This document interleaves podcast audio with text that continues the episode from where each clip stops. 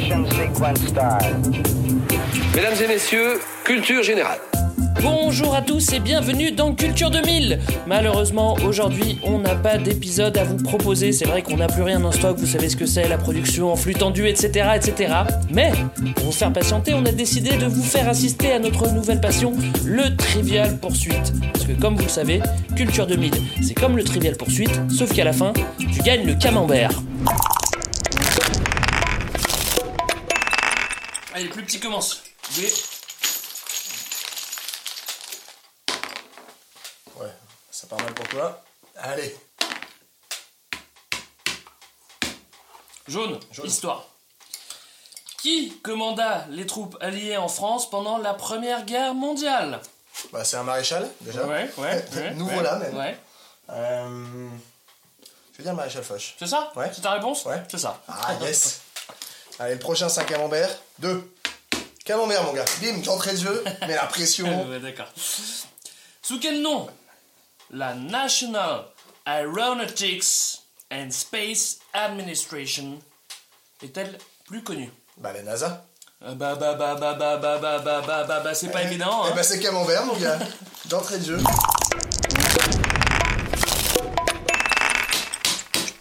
Marron, camembert marron. Allez, camembert, camembert. Quel auteur dramatique américain s'est inspiré de la vie dans le sud des États-Unis Il y a moyen que ça soit Tennessee Williams, je sais qu'il a vécu en Floride, donc euh, c'était au sud. Donc voilà, je dis Tennessee Williams. Eh bah c'est une excellente réponse. bah, Yes Tu veux plus de détails bravo. Ouais bah ouais, vas-y. bah, Tennessee, il a écrit des romans, il a écrit de la poésie, il a surtout écrit euh, des pièces de théâtre. Il est surtout connu pour euh, la ménagerie de verre, et puis surtout, le truc qu'on connaît tous, euh, un tramway nommé Désir qui a été adapté au cinéma. Toutes ses œuvres étaient souvent adaptées au cinéma d'ailleurs. Et il y a Marlon euh, Brando qui joue dedans. Ouais. Ouais.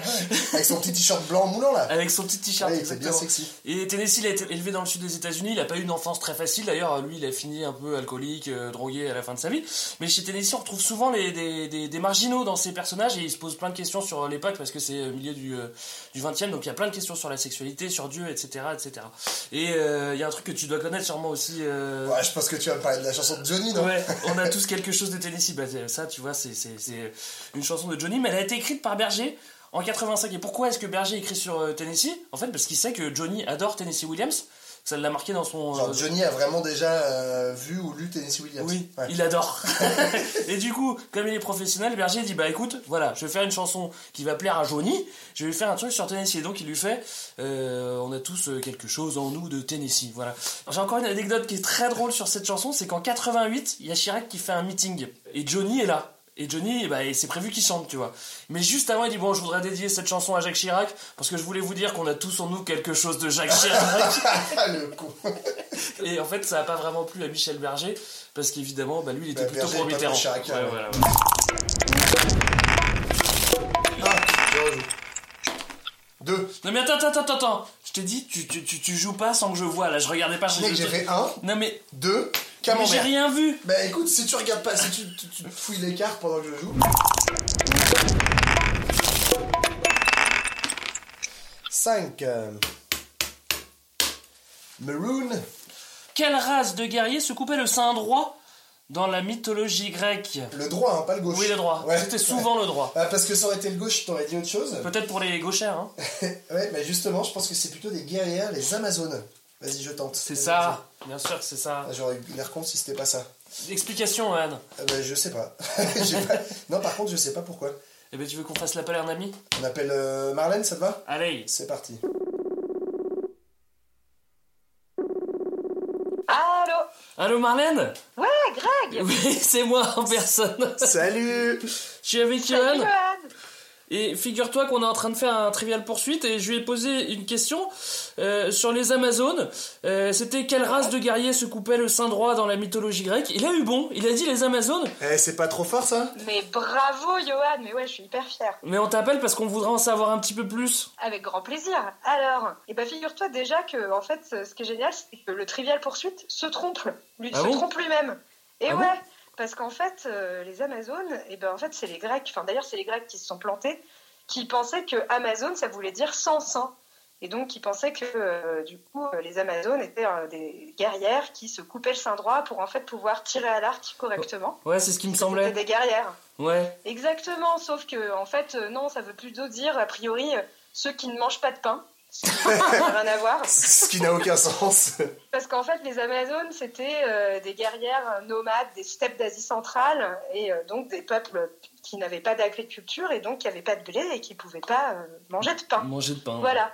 Mais euh, les Grecs, en fait, euh, ils ont assimilé ça à quelque chose. Enfin, pour eux, c'était vraiment les peuples barbares par excellence, puisque non seulement c'était bah, des barbares, des étrangers qui montaient à cheval, et en plus, c'était des femmes, et Ouais. des femmes qui maniaient les armes et qui montaient à cheval, et qui, selon eux, avaient un genre de. plutôt une sexualité débridée. Enfin, bref, ça donnait lieu à plein de représentations euh, complètement délirantes des Amazones. euh, et, et- et aussi à cette idée que les Amazones donc, se coupaient le fin droit, ce qui a a priori était complètement faux. Eh Bah écoute, top Marlène, parce que tu vois, moi j'avais la bonne réponse, mais j'avais pas explication. Et bah grâce à toi, c'est Camembert quoi. Bingo Alors c'est Camembert, mais on a quand même une petite question bonus pour toi, parce que tant qu'on t'a sous la main. Est-ce Ok, que ok, t'es je- prête ou pas Je presse un peu, mais je vous attends. je vous Ouais, ouais. On est sur une question, attention, hein, hautement intellectuelle de sciences naturelles.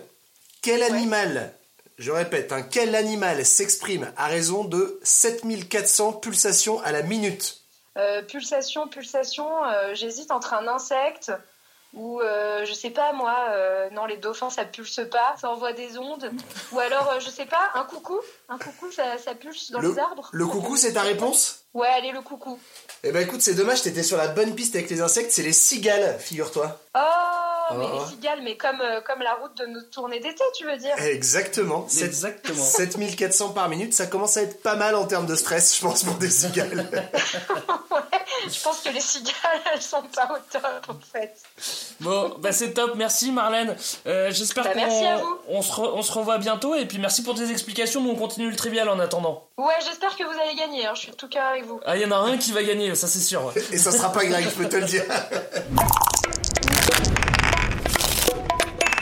Où est le Chrysler Building À Nueva York. à New York.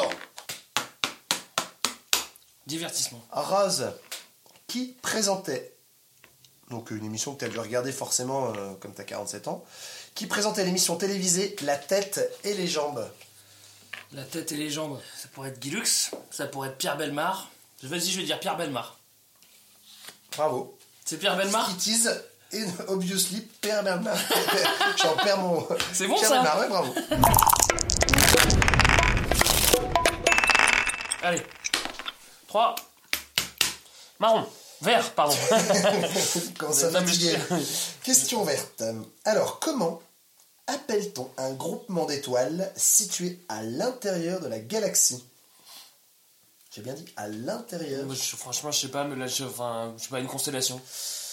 C'était un amas stellaire, Greg. Namasté Namasté l'air. un amas stellaire.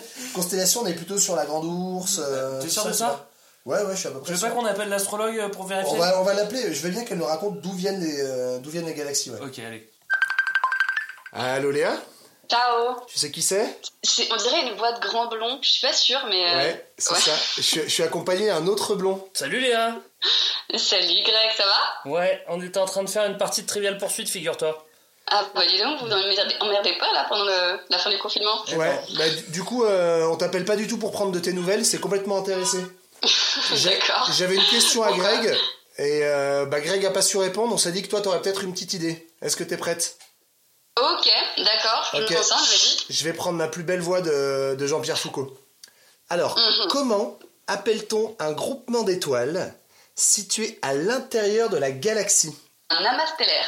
Et ben voilà, quand c'est Léa, c'est tout de suite plus facile. Bah, moi j'ai dit constellation, c'est quoi une constellation Léa du coup Bah je dirais que la première chose, c'est que en fait c'est pas tellement une question de science, mais euh, c'est une question qui m'intéresse vachement parce que euh, en fait elle a affaire à la, à la représentation que les êtres humains ont de- du ciel et des étoiles. Ouais. Et les constellations, en fait, c'est euh, tout simplement euh, des amas d'étoiles que nous, on voit en tant qu'êtres humains depuis la Terre. Ouais. Donc, des extraterrestres ne verraient pas du tout la même chose euh, à des, des milliers d'années-lumière.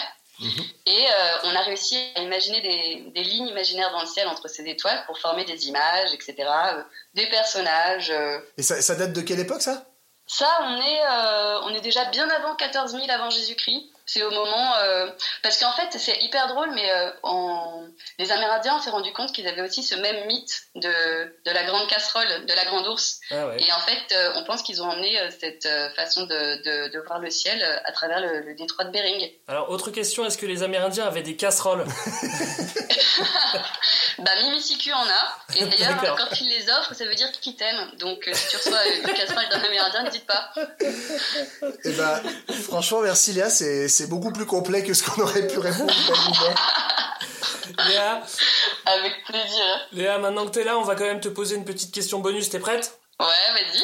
Quel pays produit les dames Ah, c'est du fromage, ça Euh, Je peux pas te dire. Ah putain, je dirais, bah, j'ai envie de dire, euh, ça me fait penser euh, camembert et mental, ça me fait penser à la Suisse. Eh non, tu sais, tu connais Dave parce que Dave aime les dames. Et les dames, c'est la Hollande. Ah Dieu, mais bien sûr. Tant pis, t'auras pas des dames pour le dessert, Léa. Bon, Pas de allez, problème. Et qui est-ce qui est en train de gagner quand même, dites-moi Bref, c'est serré là. hein. on peut pas te dire parce que Greg il va faire la gueule sinon. Bon allez Greg, bon courage et puis euh, Johan toi aussi. Ouais, Je pense merci que ça va, Ça va beaucoup. hein. être toi à la fin, vous nous tenez au courant. hein. Merci beaucoup Léa, c'est cool. Salut, ciao. Allez, 3. Question orange, sport s'il te plaît. Sport, ça c'est toujours facile sur Bah, un moi j'aime bien le sport. sur un Trivial Poursuite Genius de 1980, c'est Ouais. toujours très facile. Alors, qui a triomphé sur la mythique course cycliste Bordeaux-Paris en 1958 Alors vas-y, balance. Putain, mais alors, déjà la midi course cycliste Bordeaux-Paris, j'en ai jamais entendu parler. Euh, en quelle année tu m'as dit 58 si ça peut t'aider. Hein. 58. Bah, alors c'est simple, moi pour un vieux trivial, je pense qu'il y a que deux cyclistes que je peux connaître. Ouais, Euh, ce serait Poulidor, ouais. mais j- j'ai peur que ce soit récent, je sais pas, ou Louison Bobet.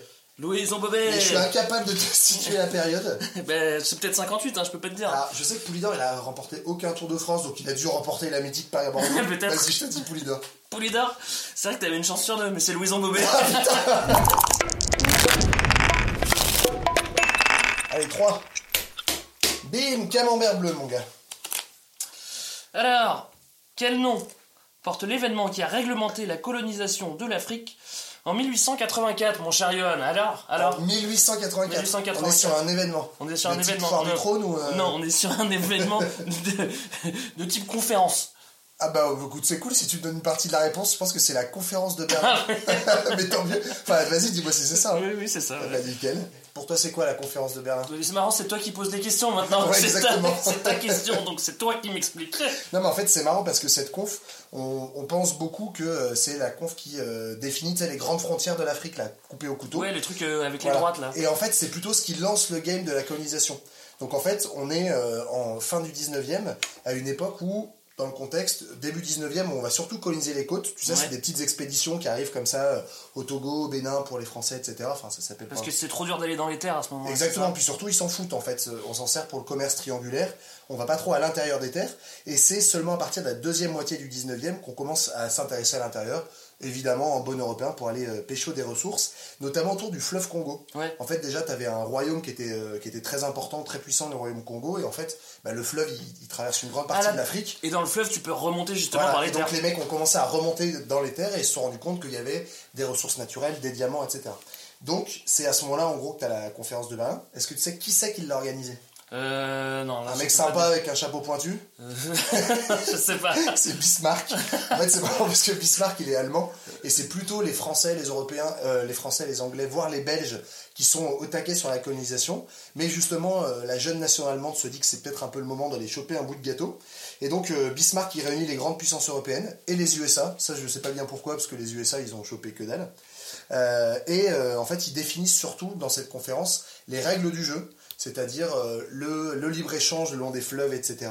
Et de dire notamment, et c'est ça qui va être vachement important, que il faut euh, avoir une présence effective sur les territoires pour Ouais. déclarer que c'est ta colonie. Mm. Et du coup ça c'est le petit truc bien pervers, c'est ce qui fait que à partir de la conférence de Berlin, on va passer d'expéditions juste de reconnaissance à des vraies expéditions militaires où on lance, on lance à partir en gros de la fin du 19e, 1890 jusqu'à la Première Guerre mondiale, un gros partage du gâteau bien intensif, Mm. où là c'est de la colonisation avec euh, l'armée, des installations dans certaines zones, etc. Ça change du petit port de commerce. euh, Ouais, voilà, c'était, on change clairement d'échelle et surtout tu mets la bonne vieille administration coloniale avec des, chao- des beaux chapeaux beiges euh, qu'on a tous bien vus. Et voilà, et en gros, c'est cette période-là qui va notamment attiser vachement les rivalités euh, coloniales et euh, qui va être un des facteurs ensuite de la Première Guerre mondiale. Je t'en bouche un coin, hein Boucher un coin. Allez, après le camembert, je continue.